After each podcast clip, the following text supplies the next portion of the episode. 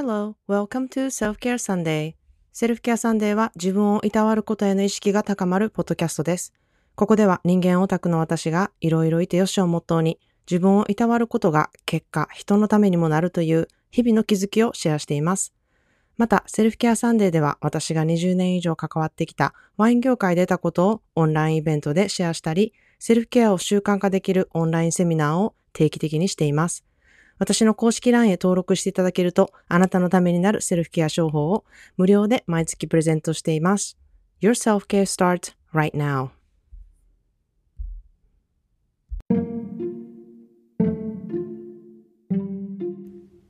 皆さん、こんにちは。カリフォルニアからセルフケアスペシャリストのまーちゃんです。えー今日は、えーと、同じセルフケアの配信をしているりんたろうちゃんにゲストで出演していただきます。はじめまして、りんたろうちゃん。よろしくお願いします。はい、はじめまして、えー、りんたろうです。えー私は、えー都内で、えー会社員をしている20代で、えー、と日記を通しての、えーセルフケアというのをポッドキャストで配信をしています。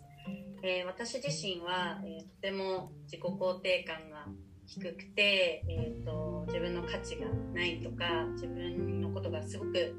えー嫌いだった過去がありました。で、まあ、そこからのこう苦しい経験を経て、えーある時、まあ、日記に出会ってちょっとずつ毎日日記を書くことで自分を認められるようになったりだとか自分を大切にするっていうことにこうすごくあの重きを置いてきました。でそこから、えーなんと、まあ、20代そこらで家を買ったり中古マンションを買ったりだとかこうやってポッドキャストを発信するっていうようなこうビッグな行動ができるようになってきました。でそんな、まあ、tips みたいなところをポッドキャストで配信をしています。今日はあのまー、ちゃんよろしくお願いします。よろしくお願いします。いや、私もりんたろうちゃんのポッドキャスト聞いてるんですけれども、その、私もセルフケアサンデーのそのプログラムの中で、こう、毎日書いてもらうことだったりとかをしているので、すごくそこでつながることもたくさんあって、あの、本当に紙とペンでこう自分の気持ちと向き合うとか自分のことがどう思ってるかっていうのをこう書いてあのそれに向き合うってことがすごい本当にパワフルなあのことなので私もそれはすごく重要だなって思ってるので聞いててあうんすごいセルフケアなことをやっている方だなっていうふうにいつも思ってます。で今日のねトピックなんですけれども今日は自分の意見をあの持つ大切さっていうことでちょっと話したいなと思います。その自分の意見を持つっていうことがどれだけ自分にまあいわゆる優しい生き方かっていうこととどれだけこう自分で納得していろんなことをやっていけるかっていうそういうことになるかなっていう感じで今日は話していきたいんですけれどもあのまずまあ私がこうアメリカと日本であの大きな違いで感じることがその自分の意見を持ってることがこうどれだけ大事かっていうのをすごくアメリカに来て感じたところなんですね。でまあ日本で自分の意見を持っててあのこう発信するというかこう発言するとまあ出る釘打たれるでちょっとしんどいことが起こったりとかすごいあったりしたんですけれどもアメリカはそれがまたいいっていう風にされたりとかその狭間で結構悩んだ時期とかも結構あったんですけれども、まあ、りんちゃんもあのアメリカに大学の時に1年間留学したっていう経験もあるのでなんか今社会人としてどういうふうに自分の意見を持つっていうことは考えてますか？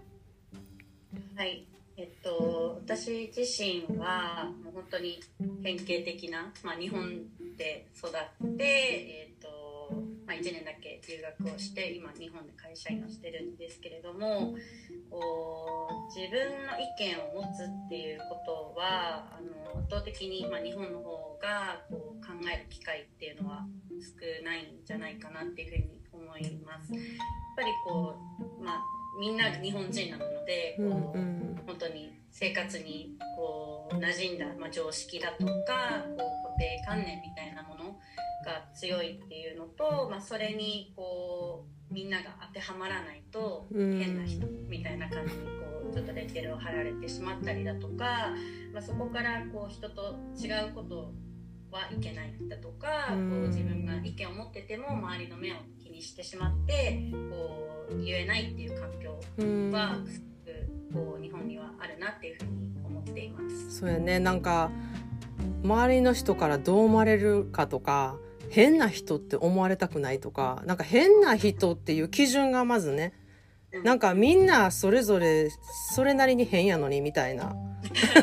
ふうに私は思っててもうそれこそ本当いろいろいてよしっていう考え方がこうベースにあればその変っていう常識がまずねちょっとなくなるんじゃないかなっていうふうに思ったりしてそういうので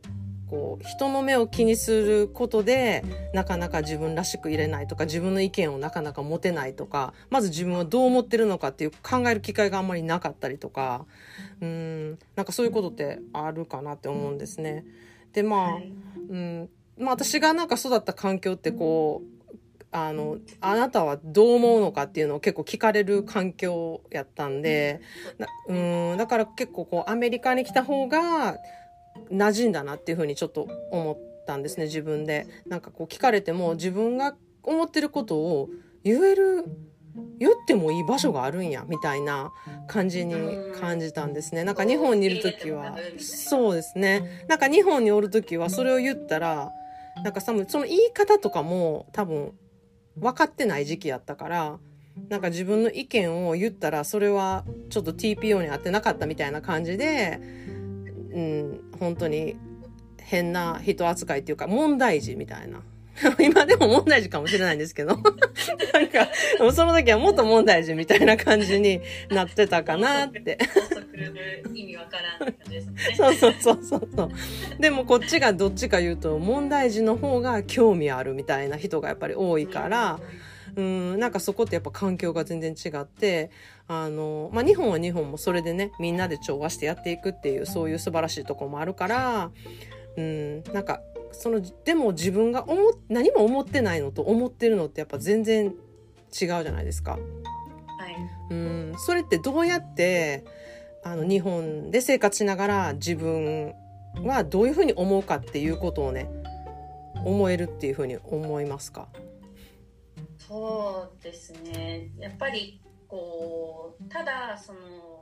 コミュニティというかこう会社の中とか、まあ、学校の中かもしれないですけどただその中にいて流されるというか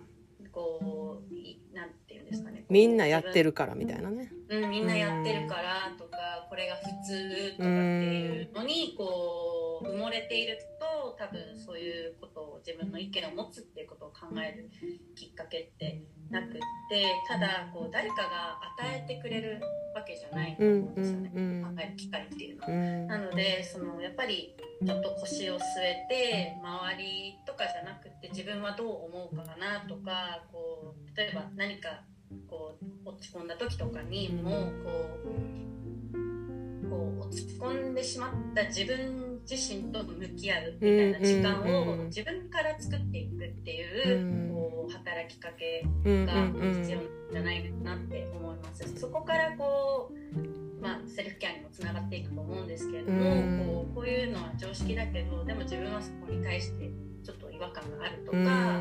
私はこう思うっていうふうなこう意見っていうものがちょっとずつ作ってき上がっていくんじゃないかなと。思います。確かに確かに。なんかそこにまず気づくっていうことがすごい大事で、で本当になんかりんちゃんが発信してることってそれをこうリストにしていったりとか書き出していくっていうそのプロセスって本当にこう書くことでも改めてこうもう一回見てあの、自分もそうなんだって確信がしたりとか、そういうプロセスが頭の中でできるから、なんかすごいオルガナイズされたセルフケアの仕方だなっていつも、あの、聞いて思ってるんですね。なんかそこがすごい素敵やなって思います。なんかやり方がわからないっていう人に、ちょっと、あの、こういう感じでや、私はやってるよっていうのをすごいいい形でね、あの、見せてくれてるなっていうふうに思うので、なんか本当に皆さん参考にしてほしいなっていうふうに私は思ってます。ありがとうございます。ちょっともう、まー、あ、ちゃんの多彩なセルフケア術には全くかなわない。いやいやいや、まあ、私はどっちかというと思考癖をこう変えるっていう感じなんで、はい。でもそれも本当に紙とペンでやれることなんで、自分の本当に思考癖に気づくのも本当に紙とペンでできますし、うん、本当に何が何を自分はどう思ってるのかとか、うん、そういうことを考えることにま、まず気づくってことが本当に、うん、大事ですよね。はい、なんかしかもこうセルフケアっていうとすごい大それたこととういうか、ん、なんかこうお金がかまあもちろんお金がかかる方法もあると思うんですけれども、うんうん。こうなんかすごい立派なことみたいな感じにもしかしたら見えるかもしれないんですけども私がやってることって本当に毎日、まあ、5分とか長くても10分ぐらいしかももう紙とペンって誰でも買えるものでやってることなので本当にあのー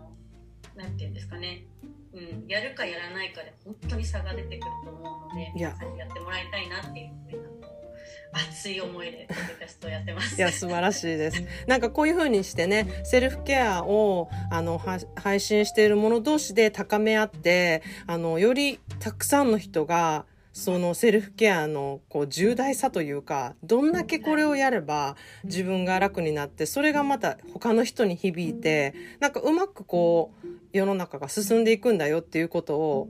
自分がやってるとすごいそれを感じるんですよね。だからこう配信したくなるっていうこともあって、なんかそういうこことをね、お互いサポートしながら、なんかこれからもこういうね、なんか配信をこう広げていけたらなっていう感じで今日は、ポッドキャストにあの、コラボさせていただいてもらいました。本当に今日はありがとうございました。なんか最後に、あの、お伝えすることありますか？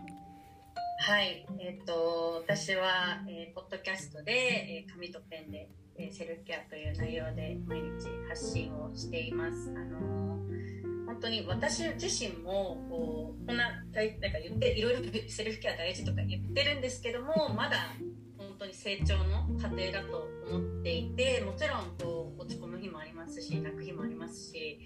ギャーギャー笑う日もあるし 本当にあのーまー、ちゃんもまさにいろいろいてよしと思うんですよ。なのでただそれをこう落ち込んでもいいんだよって不安になってもいいんだよっていうところをこう認める、練習っていうところは本当に私も日々やっているところで本当にあの皆さんと同じ立場でだけどあのちょっとプラスアルファの、まあ、tips みたいなところを配信しているのであのぜひあの朝の準備の時間とかに聞いてもらえたら嬉しいです。あ、いやー、すごい素敵です。ありがとうございました。本当に今日は。で、あの、私もこれから、えっ、と、りんちゃんの方のポッドキャストに出演させていただこうと思っているので、もしよかったらそちらの方にも聞いていただけたら嬉しいなと思います。今日はありがとうございました。はい、ありがとうございました。